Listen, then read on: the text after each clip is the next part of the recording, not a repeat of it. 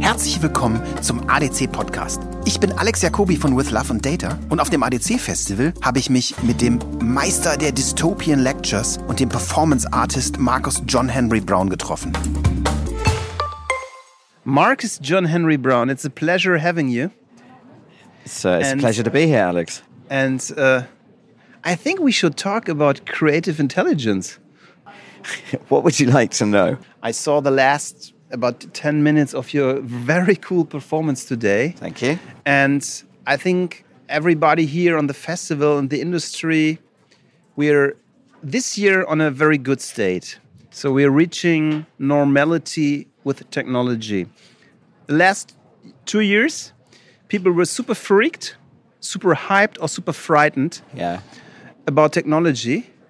And I, I do think we start learning that what we might call AI or new technologies are tools. Oh, are we doing that religions. Now? Are we calling it new technology? No, it's like we did in the night in 1998 when we called everything new media. No, we shouldn't do that. No, we shouldn't do that. Can so we what, not do that? What Let's, would you call it? Um, what would I call it? Yeah, just technology. Just technology. Just technology. It's pretty much the same as. When did that actually happen? When did we st- think that one particular technological development was more special or interesting than the other? Uh, we always tend to think that when it solves problems we couldn't solve before. Yeah, but video solved problems we couldn't solve before. But it was never kind of like, do you know what I mean? It wasn't Yeah. kind of like, oh, although video did kill the radio star. but Um, now audio's back. Now audio's back. Now vinyl's back. You know, if you get to if you get to our age, you kind of realise that there are ebbs and flows to all of this thing. But I think all of these things. But I think uh, the it's just technology, and the technology we have at the moment is built in the kind of like almost in the vision of what we think technology should look like. A couple of years ago, I called this the middle-aged future. So the, the technologies that we have at the moment are, kind of like the fantasies of engineers uh, that were born in the 70s and saw science fiction shows with things like iPads and HAL 9000 and jetpacks and hoverboards and self-lacing uh, sneakers. And they got really, really frustrated when they hit the 30s because none of that stuff had been made. And in their 40s, they were in a job, good job at a, a high tech company. And then they started making these things from their childhood. So the technology that we have at the moment is very much, has, has been very much designed in, in our own image, the image of white, middle class, engineering, Western people. I think I think uh, the I I'm pretty sure that technology is going to go off on a, on a tangent. The technology is ripe for disruption. So we think that, it's going to be companies like Google, Amazon, Facebook, Apple, um, Huawei, or, or those kinds of company that are going to determine our future. I happen to think, and that's one of the things I talk about in the performance I've just done, there's probably going to be a pharmaceutical company. Okay. So it's going to be in one of the theories of the of the passing trilogy. In fact, is that um, if you merge current technological thinking with uh, pharmaceutical innovation, you get something. You get an algorithm you can swallow. Okay. And that exists. This actually exists. It's already out on the market. The minimum viable product of the Rachel I talk about in my piece is on the market. It's been approved by the FDA. It's a pill you swallow, and it sends data to your doctor to so that they can see how much you've taken, if you've taken it, when you took it. How does this affect our reality in in communication and advertising? The original idea for Rachel about having an algorithm that you swallow was to turn people into human tracking pixels. Okay. So the basis of you know every kind of I mean, I am. I have this watch here. Exactly, but but you could take that off. So the idea of Rachel is you swallow her, it, and uh, you're sending d- from your body is sending data to the it's a much more elegant solution than wearing a, a, clunky piece of jewelry. It's just to swallow it and become a human tracking pixel. The idea is what would happen if, if a company took marketing thinking, performance marketing, praxis, programmatic the stuff, and based the whole society on it, and then put an influencer branding layer over the top. and then you have the dystopian nightmare, which is now the passing trilogy. So I think those are the things that interest me. I, I, don't think that uh, programming robots to jump up and down stairs doesn't really frighten me, and it doesn't really interest me. I think the disruption always comes from another bit. It never comes from the sector in which you think is going to be disrupted. Yeah. So I'm I'm really excited about where where that's going to come in terms of you know this whole thing of artificial intelligence. It's not going to come from a computer, it's going to come from chemicals. I just finished uh, reading uh, Yuval Harari. Yeah. And I saw him two weeks ago. I mean, one of his main theses is organisms are algorithms. Yes. Yeah, we're all programs.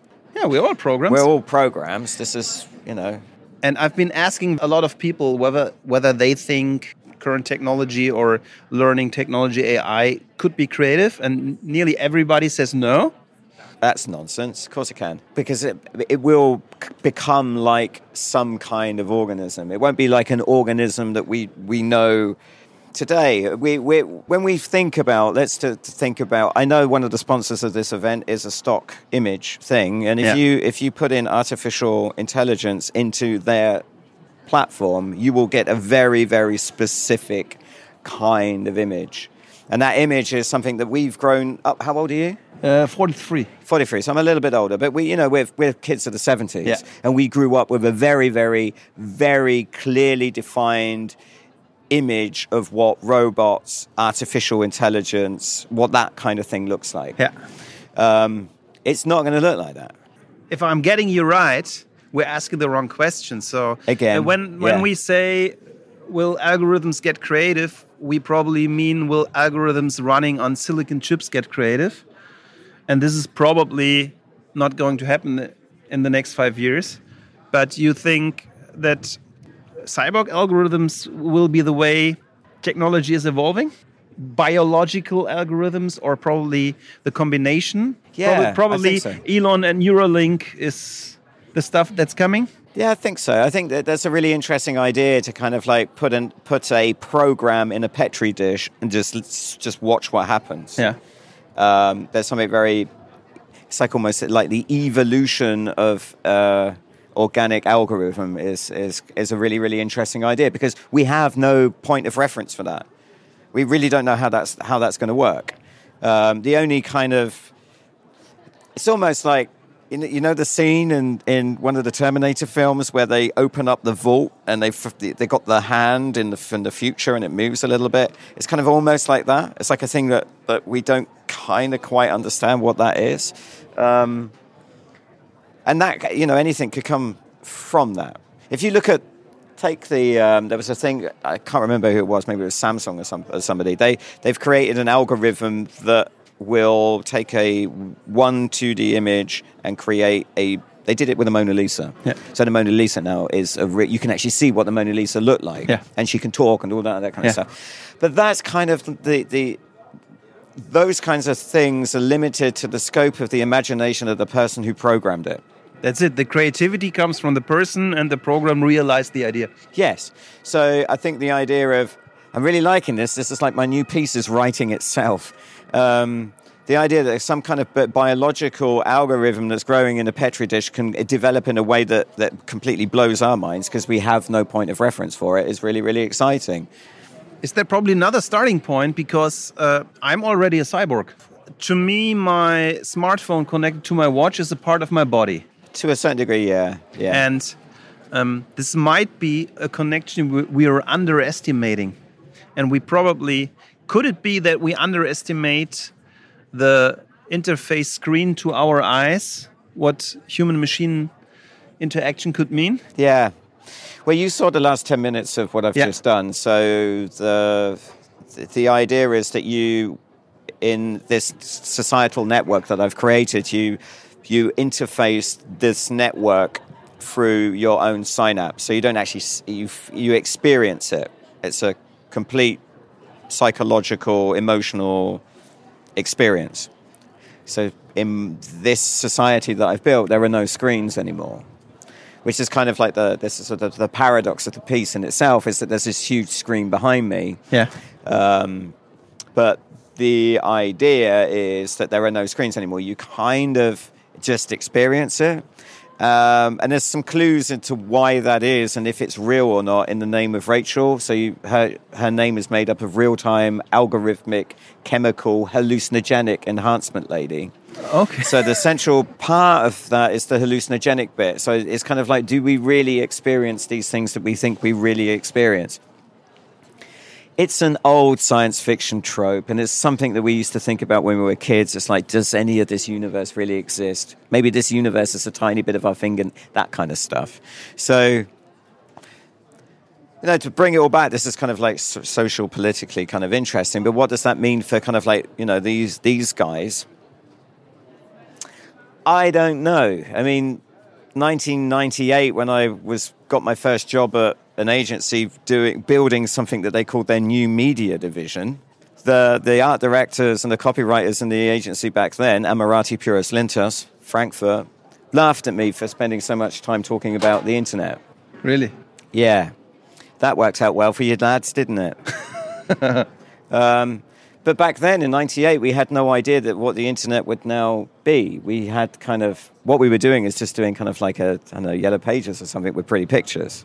That was, that was it. I just had one idea.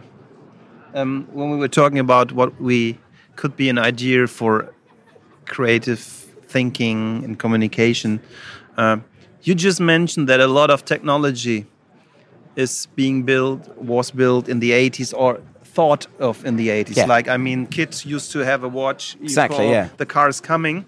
And probably we should stop fearing about was ich für dich tun kann? You're so freaking stupid. Just shut the fuck up. My little watch. There's no Um, way to talk to Siri. You have to be nice to Siri.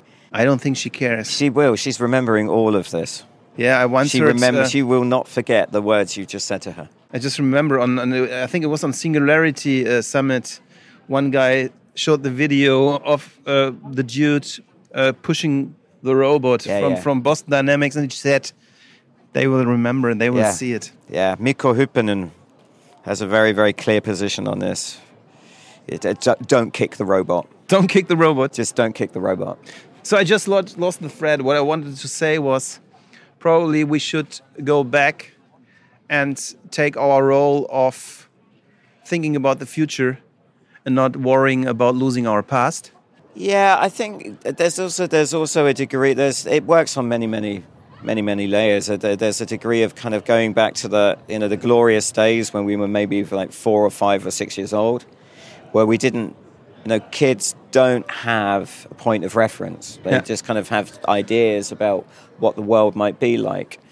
Um, Wieden and Kennedy have this whole idea in London where you, you, you go to work stupid. So you try and you know just leave all those preconceived ideas that you have at the door and enter the workplace as an idiot and try and rediscover the world during the working day. I think we should free ourselves from the burden of technology. I think we approach projects and, and ideas from a from I don't know the English word for it from an es geht immer um die Umsetzung. It's like how are we going to do the idea? The execution The execution. There we go. So we we we focus far too much on the execution instead of just kind of like playing playing with the ideas. There's a there's a brilliant video with um, uh, David Lynch. It's kind of like a private meeting, a pre-production for the third season of uh, Twin Peaks, and he just goes off on one because the procurement guy is saying, "You've only got two days to shoot that," and he just goes mad because he says, "I need time to go dreamy." It's like the idea of just getting in the space with actors, having the camera guys, figuring out stuff on the fly, going dreamy, and creating something, um, something marvelous, which is completely void of any executional ideas from the from the outset. So I think those are the kinds of things that that could help help ideas, help us, ideas makers, creators. I think that's kind of the basis of creative intelligence. Is a, is a is probably um, a huge chunk of naivety and, and and to try not to be so clever all of the time. I do think technology for creative intelligence should step back and at first respect or at I don't know respect but understand what creativity is. You know? Well, yeah, but I think at the end of the day, it's our responsibility to step up and, and take the responsibility for for ourselves. I think I've certainly made this mistake in the past, and I'm pretty sure that, that young creatives have made the same mistake that you hide yourself behind the technicalities, the executional restraints of certain things as an excuse of not kind of pushing an idea further. I think we've all made that mistake in the past. It's never been harder not to do that because we have so much tech now to use. It's just, you know, when we were kids, it was, to, and I'm, you know, I'm, I'm a Brit. I had a television with free, with free channels on it, uh, yeah. a radio, and maybe four newspapers. That was it. That so, was it. So, you know, the people working in our industry back then, those were the constraints that they had to deal with. I mean, we had, I, I, I actually had technology. I mean, uh, how was it called? Z80. I had a Genie 2 computer Yeah. uh, from Sperrmüll, Yeah. and uh, but it was it was cool. It was something you could explore. It, it was something where you could figure out how to freaking use that and what to do with it. Yeah, I, I was more at the stupid end of the scale. I, I just used it for what it was. It was like for playing games and having fun. Uh, I, I I actually tried to program Tetris. Yeah. and took me took me nearly one summer to No. find out how to make this uh, freaking block flip around because I'm not No, you massive, massive nerd. a little. You nerd. I no. You see, I I I just played them. I I, I thought this is fun. This is much better than learning maths. I, had to nearly repeat the seventh class because I had a five in Latin. And my Your I- mum and dad must have been devastated. Uh, no, they, it was okay for them. My, my, my, my salvation was I programmed me a little uh, Latin uh, uh, Abfrageprogramm. and while inputting all the uh, vocables into the database, I probably learned them. See, and I kind of sense this. This uh, this is descending into. This will descend eventually into an, an, a massive Dinglish orgy. Yeah, it's Uh, funny. No, I, I, I you know, I, I had a completely different. Um, you know, I was, I was, uh, my school pull, called in my parents because I was just too disinterested in, in, in learning, and I just wanted to play. I was like a, a very, very playful child. But you, you still are today. I like to think that I like to learn new stuff, but Yeah? I I do like to have fun and enjoy kind of. I've basically reached. I, I- I'm now doing something which I my job is so enjoyable. So writing things and performing them on stage, and and hopefully getting people to think about the future and their role in the future and the impact that particularly these guys are. You know, you all uh, I've stepped out of it. I was never, I've never really felt completely part of this. I've always, and I never really felt part of the business bit either. And I've never really felt a part of the art world either. It's always like this annoying thing in the middle, and that was Marcus. And nobody, and nobody could ever quite work out what it was he does. Now people know what I do. It's like, oh, that makes complete sense. But this gives you probably a very nice view. Being outside helps sometimes uh, Yeah. getting a bigger view. Yeah. So, wh- what are your ideas how our communication and creative industry can head in the next years? Uh, oh God, that's that's a book, isn't it? Really, right there. I was trying to get that today from you. Yes. Yeah, uh, I think um, go dreamy.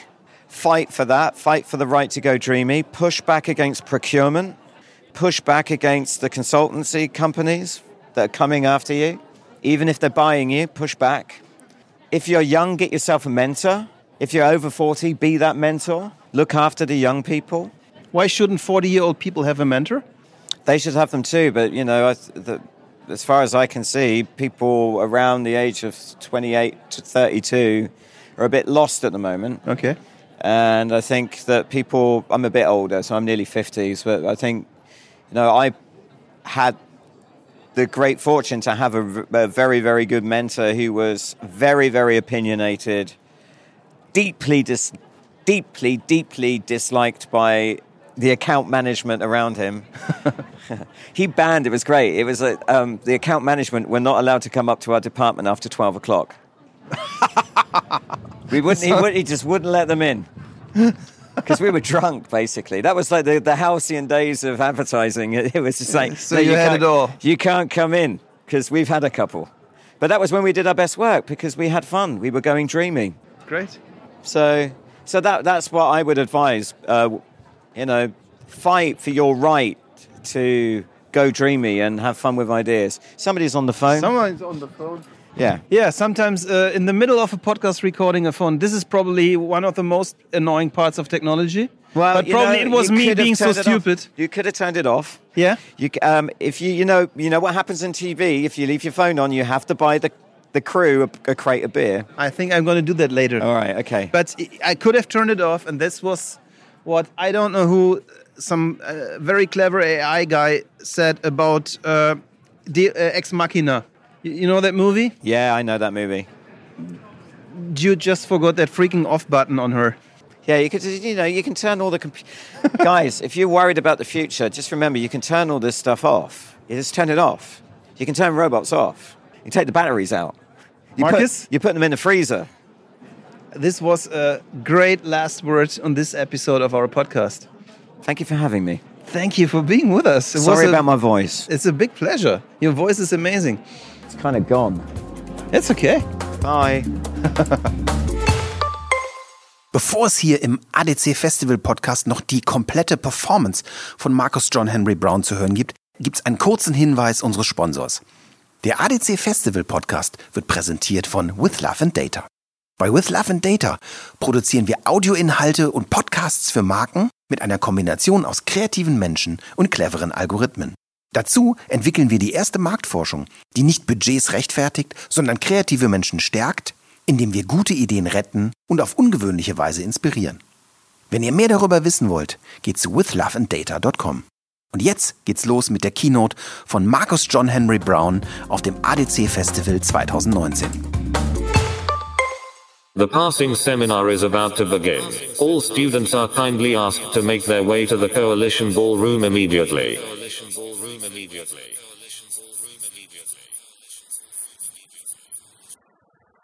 Good morning, children. A very good morning to you all. This is the Coalition Seminar number 12 for the passing. The Semiology of Selfies seminar is taking place in room 708, which can be found on the second floor of this building. And if you are in, oh, do hurry up and sit down. I do not have all day.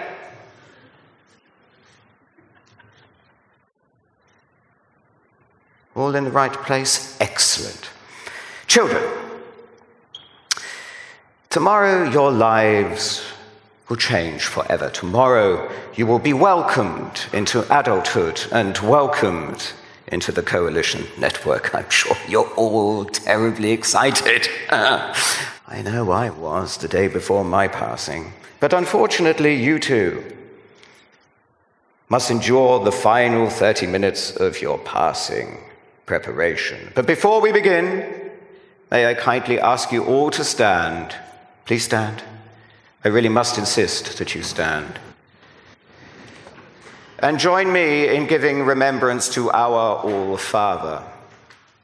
Our All Father, he who has seen things you people would never believe, he who has ended Snowden, rock of the coalition, father of our beloved Rachel, I thank you for this day. I ask you to guide my influence. I offer my brand to you. I leverage my reach unto you in the hope that it is worthy. I give my mind and my body to our beloved Rachel. I will love brands or die trying. Benchmark me on this and forever until removal us does depart. Shopping is freedom. Danke. You can all please be seated. Settle down. We do not have all day.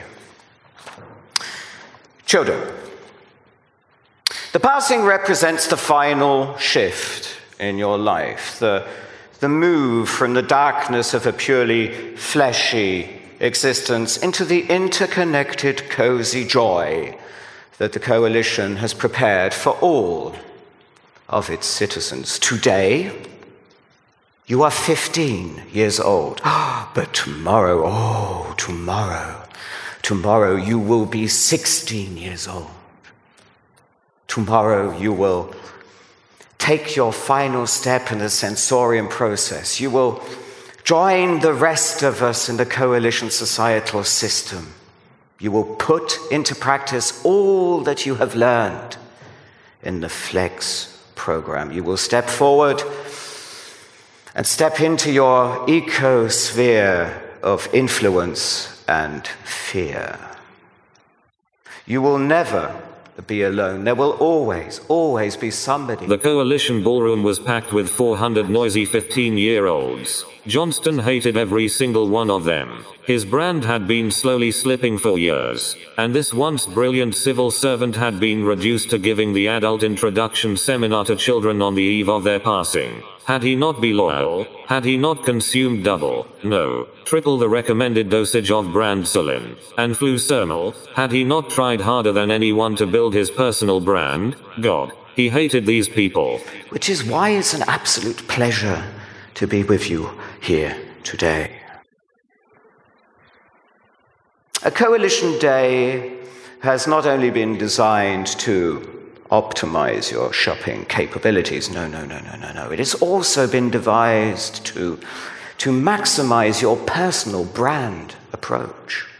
As you can see, your day is made up of mainly coalition activities, a chunk, a 50 50 split of mind shopping and personal influence. Network in, network out. Your day begins with the taking of the Trinity, followed by a rigorous personal brand interrogation.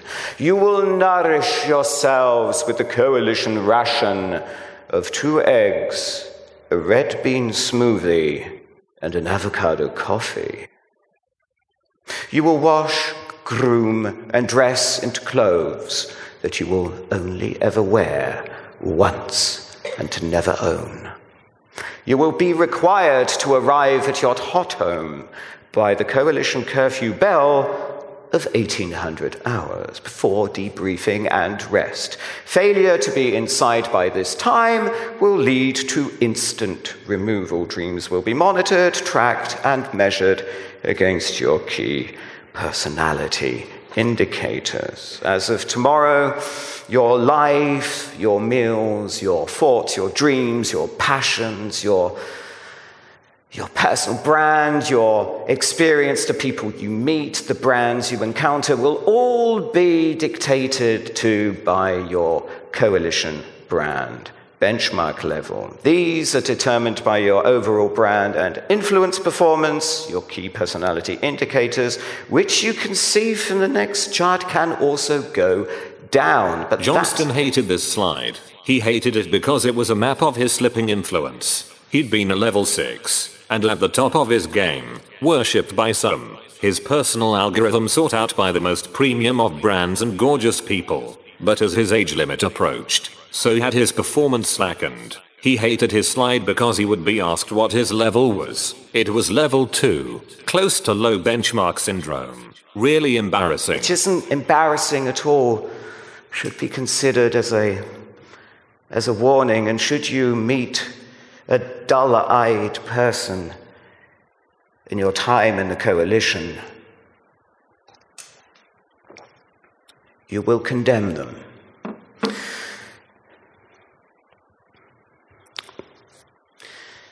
The coalition societal system is full of light and shade. Passing into the network will be a great joy for those of you destined to build rich brand tapestries for yourselves and, and growth hack your style and your influence. You will feel the glow of love and the warmth of recognition and all of the beautiful benefits that these things bring with them. There is light, but there is also the most darkest of shades.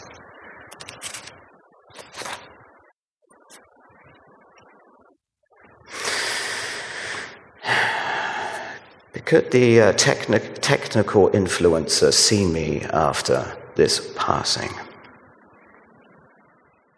You will never share a space again. From tomorrow onwards, your evenings will be spent alone in a room you do not own and only will ever sleep in once. In. You will be allocated your hot home by 1700 hours, and you must be inside by 1800 hours before the coalition bell tolls. The better your benchmark, the closer you will be to your allocated hot home. That's the light of the coalition societal system. The lower your benchmark, then the further away you will be from your designated hot home. The curfew bell tolls, the doors are locked, you're outside, instant removal, never to be seen again. Is the dark side of the coalition societal system. Now, you may arrive at your hot home one evening, and this only ever happens if you reach the giddy heights of level six or seven. To be surprised that you have been selected for the practice of penetration. Oh, reproduction for the coalition, the only time that you will be legally touched. Level sixes and sevens mixing their genes and hormonal strategies for the greater good of the coalition, creating unicorns of greater influence. It's marvelous. But it's not all YOLO Naza kids. No, no. Adulthood is hard. There is a dark side to being a grown up. Now, there are a number of things that I am obliged by the rule of obedience to inform you of.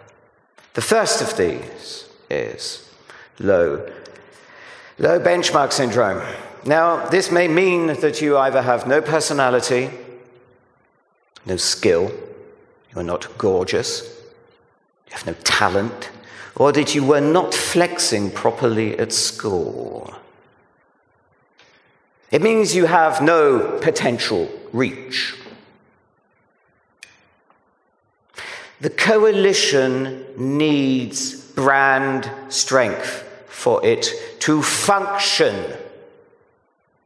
Your storytelling must be strong. Your content must be immaculate at all times.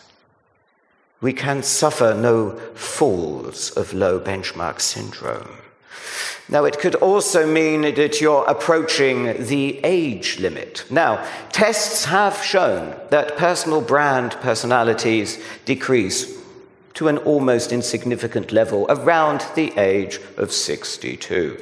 This process begins around the age of 46, hockey sticks downwards quite dramatically by the age of 60, and by this time you are gone, as I've mentioned. We need you strong and gorgeous in the coalition societal system. Your eyes must be bright at all times. Nobody lives forever in the coalition, regardless of how dandy you may attire. You will be removed. And there are many, many forms of removal children, and there are beautiful ones and there are painful ones. But the most common one is the removal flashback sequence, in which this citizen of interest is subjected to blip like flashbacks of all of the brand messaging that has ever meant anything to them before they are sucked out of the network, put into the death space leaving nothing behind them but a hollow, screaming shell. It's deeply unpleasant, so do try to avoid it. Children, tomorrow you will leave your concentration schools and walk single filed to the passing grounds and step forward proudly to accept the Trinity from your headmaster. The worst thing that can happen to you is you step forward, accept the Trinity, and nothing happens, nothing at all. The network denies you access. You are an unrequited citizen.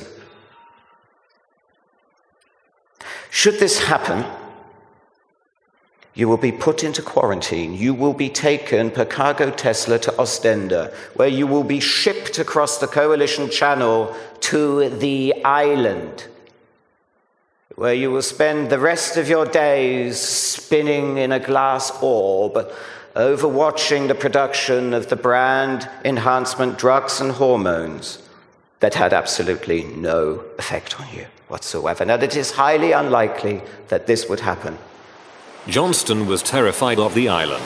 He had heard rumors of the conditions in Hangar 7, 9 and 12, situated in god-awful sounding places like Southampton, Newton Abbot and Bournemouth. He was old enough to have vague ghost-like memories of the island, strange stories of a place before the implementation of the Wasteland Act, the News War, Brexit, Farage, May, Johnson, Trump, Weidel and the coalition of the right, a concentration island that had once had a queen.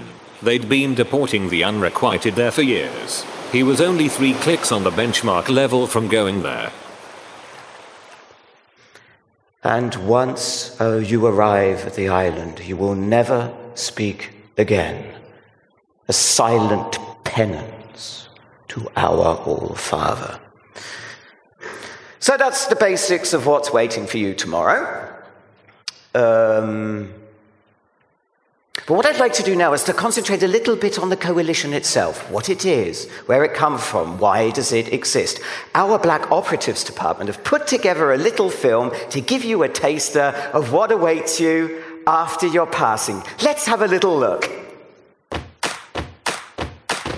What if we reimagine what it means to build a society based on personal brand reach? What if we remove the friction between security services and brand talent to build a stronger, safer community based on fear and influence? What if we could ignite our citizens with the type of energy, that type of brand power that streamlines the process of surveillance and facilitates more branded security transactions? What if we were gorgeous? Welcome to the Coalition. Our goal to explore the ocean of uncharted influence and put dystopia at the heart of all society. We're on a quest to connect diverse communities of brands, security services, and influencers to create chemical synergies. The coalition ideates, conceptualizes, and executes to obedience KPIs by harnessing the power of the Trinity. Flex for the network. Become an iconic influencer. Cherish life in the ecosphere. Stay young for the brands. Influence is oil. Move fast and break people. Love brands or die trying. Shopping is freedom. Welcome to the coalition. Welcome to the coalition. Flex for the network. Become an iconic influencer. Cherish life in the ecosphere. Stay young for the brands. Influence is oil. Move fast and break people. Love brands or die trying. Shopping is freedom. These simple ideas, these simple rules were created by the Black Operatives Department for the coalition back in 2018. This, boys and girls, this is our constitution. Believe it, we uphold it, and we obey it. Now, where the Constitution gives us the playbook by which to fully engage in this holistic customer journey that we've come to call life, the dystopian proposition is the foundation upon which all of this has been built. developed at an Alpine agency offsite by the Black Operatives Department. The proposition covers three core coalition components. Firstly, possession is war, ownership. Ownership as a practice is a delinquent desire. It neither brings us forward or delivers short term value. Influence. Influence is oil. Hustle it. Influence is the, is the lifeblood of our coalition. It fuels us. It fuels our desire to do more, be more, be more gorgeous. And finally, shopping is freedom, the continuous act of shopping without ownership powers the motor of our ecosystems. Shopping, boys and girls, gives us meaning. And this, this, this is where we all come from. This is the rollout plan, the history, and the glory of how we made the world great again. A series of schemes, projects, plans, baseball caps, all conceived and deployed by the Black Operatives Department for the coalition. From Uberface to Flusamol, from the illusion of neoliberalism to the glory of our chemical revolution, the Black Operatives Department has been delivering cutting edge products and services that have continually provided value, revenue, and fear across all major coalition markets and verticals. And then, of course, there is Flex. Flex. The ultimate onboarding program. The paradigm shift from human to resource. Flex is the fame, it's the name of the game, it's the things we desire and need. Flex is the leanness, the cleanness, the leanness of the machine, the leanness of the mind. Flex is the engagement, the engagement with the hustle, the engagement with the struggle, and the flipping of the dreams. And X, X is the spot, the secret source, the guiding light that will lead us from resource, from human to resource. Now, you've been flexing all through your schooling, flexing so hard, flexing for this moment, flexing for your mind and your body so that it can accept the Trinity our suite of communication, drugs, and hormones, developed by agile thinking designers, advertisers, fashion bloggers, biochemists, and our very own engineering department. The Trinity has been designed to mold your day. Bransulin, taken with the needle to enhance your overall experience of the programmatic communications within the coalition societal system. Bransulin is mind blowing. You will feel more messaging, see more messaging. You will let the brands in. Flusamol. One drop on your tongue and the entire coalition societal system will feel your magnificent presence. Build on what Flusamol gives you. Hustle it. Work with it. Become the struggle naught that you were always destined to be with it. And finally, finally, Rachel. The paradigm shift out of the hardware ghettos, our all fathers' pride and joy, the one algorithm to rule us all, the God in your head.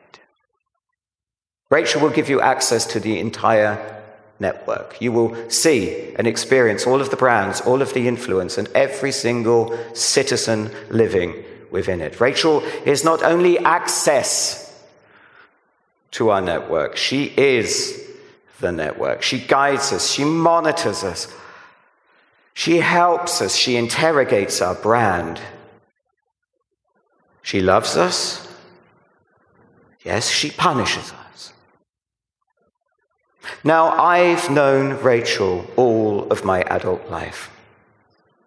And I don't think there's anybody better suited to introduce you to Rachel than Rachel herself. And here she is. Now, you'll be taking one of these every day for the rest of your adult life. You just uh, pop her in. Some people swallow her whole. I like to chew her. Mm. And you can slowly feel her. Johnston could feel the pill dissolving in his stomach, and the chemical components latching onto his brain, the fear rising in him. She would be with him soon, to tear him and his benchmark performance apart, in front of these children. She was going to make an exception of him. Mm. Mm. So we've hooked me up to a bone microphone and screen. You'll be hopefully be able to see her quite soon. So I think she's coming actually. Uh, Rachel, can you hear me? I am Rachel. Ah, good morning, Rachel. How are you? Johnston. Mm-hmm. Good morning. Good morning, Rachel. Your brand levels are particularly low this morning. Ah, it's been a hard week. You are now dangerously close to low benchmark syndrome. No, got off to a slow Your KPIs are looking terrible. No, okay. Embarrassing. It's, look, it's not embarrassing. Now, I'm here with 415 year olds who are going into the passing. Can you introduce yourself to, to them? Let them know who you are. I am Rachel. Yes. Real time. Mm-hmm. Algorithmic. Chemical. Mm-hmm. Hallucinogenic. Enhancement. Lady. Mm-hmm. I am network. Uh-huh. I am coalition. I am control. Yes, you, yes, you most certainly are control. Now, as they will be taking the Trinity tomorrow, Rachel, could you possibly explain what you can, what they can do with I you? I can do everything. Yes. I can see everything. I can be everything to everybody at any time. Yeah. I soar through the sky, clouds, wires, and veins. Yeah, yeah. I am chemical. I am pixel. I am electricity. Can you feel the network? Do you feel me, Johnston? Yes, I can feel I you. am in you now. Yes, you are. You are most certainly in me now. Could you maybe some easy stuff? Idiot's Guide to Mind Face, or or how to set up a. a, a ah! Ah! Oh! Oh! That, Once young, once relevant, an opinion leader. It's a surprise. Some of the children had started murmuring quietly amongst themselves. It's fine. Some It's were fine. sobbing miserably. It's okay. There No, no, was no, no, nothing no, no, that it's fine. Johnston could do. It this, felt like his head was in a vice. No, it's his fine. skull was cracking with pixels and electricity. No, no, no, it's good. Does he look like he his life in the ecosphere? Does he look like Jobbing has set him free?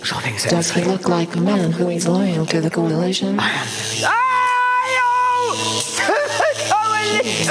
From tomorrow onwards, I will be in you all. I will embrace you all and nurture your endeavors. Embrace me. I will introduce you into a society founded on influence. I will hold the strong and break the weak among you. all set up. You will enter adulthood through me, and I will always be with you. You will never know a world without me. You will love brands or die trying. Now listen, can we leave the brand interrogation to after this event? Could we? Yes! You are level one now, Johnston. Stop it! Old, done, irrelevant. You are not down with the kids. down with the not kids. young for the brands. No. Not millennial. Embrace failure No, no, no. and leave. No, no, no, no, no, no, no, no, not the island. Anything but the island. Not the island. It's not island. You are not going to the island, Johnston. Initiating removal flashback No, no, sequence no, no, no, no, no, no, no, no, no, no, no, no, 205, no, no, no, no, no, no, no, no, no, no, no. No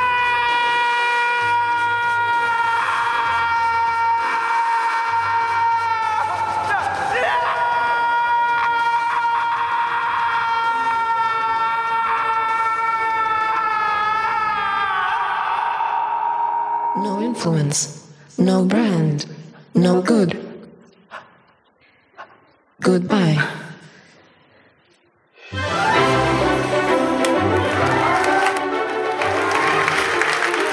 Very much.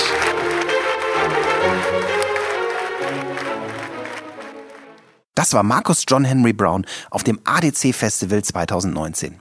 Wenn euch die Episode gefallen hat, geht zu iTunes, bewertet uns mit 5 Sternen und hinterlasst einen Kommentar. Wir freuen uns von euch zu hören. Vielen Dank, bis zum nächsten Mal.